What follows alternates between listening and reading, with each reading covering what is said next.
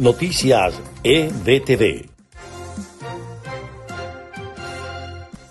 Este es el resumen de Noticias EBTV en podcast. A continuación, las informaciones del jueves 7 de enero. Les estaremos acompañando Freddy Machado y Susana Pérez. Comenzamos. La ministra de Asuntos Exteriores de la Unión Europea y Cooperación, Arancha González Laya, sostiene que el presidente encargado Juan Guaidó es considerado, de alguna manera, el representante para llevar adelante el cambio y el proceso hacia la democracia en Venezuela. El secretario de Estado para Relaciones Exteriores del Reino Unido, Dominic Raab, anunció este jueves que su país continuará reconociendo a Juan Guaidó como presidente interino de Venezuela y a la Asamblea Nacional electa en 2015.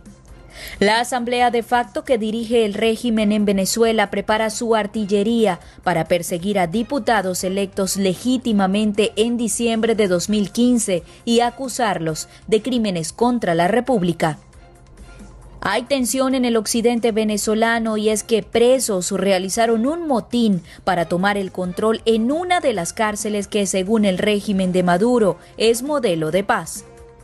La Organización Mundial de la Salud elevó un llamado ante la situación alarmante creada por la circulación en Europa de una nueva variante más contagiosa del coronavirus. Piden intensificar las medidas preventivas. Y en notas de Estados Unidos, líderes demócratas pidieron la destitución inmediata del mandatario Donald Trump, describiéndolo como una persona muy peligrosa que no debería continuar en el cargo. El presidente electo de Estados Unidos, Joe Biden, calificó el asalto de seguidores de Donald Trump como uno de los días más oscuros en la historia de Estados Unidos, añadiendo que fue un ataque a la democracia.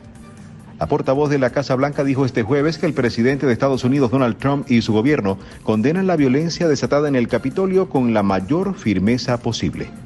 La secretaria de Transporte de Estados Unidos anunció que renunciará tras el asalto al Capitolio, en lo que sería la primera dimisión de alto nivel en el gobierno de Donald Trump.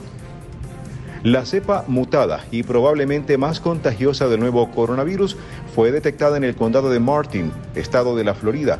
La semana pasada se confirmaron 22 casos, según los Centros para el Control y la Prevención de Enfermedades. Este fue el podcast de EBTV Noticias, preparado por María Gabriela Rondón y narrado por Susana Pérez y Freddy Machado. Les invitamos a mantenerse actualizados con las noticias de Venezuela, Estados Unidos y el mundo a través de nuestra página www.ebtv.online. Hasta la próxima. Noticias EBTV.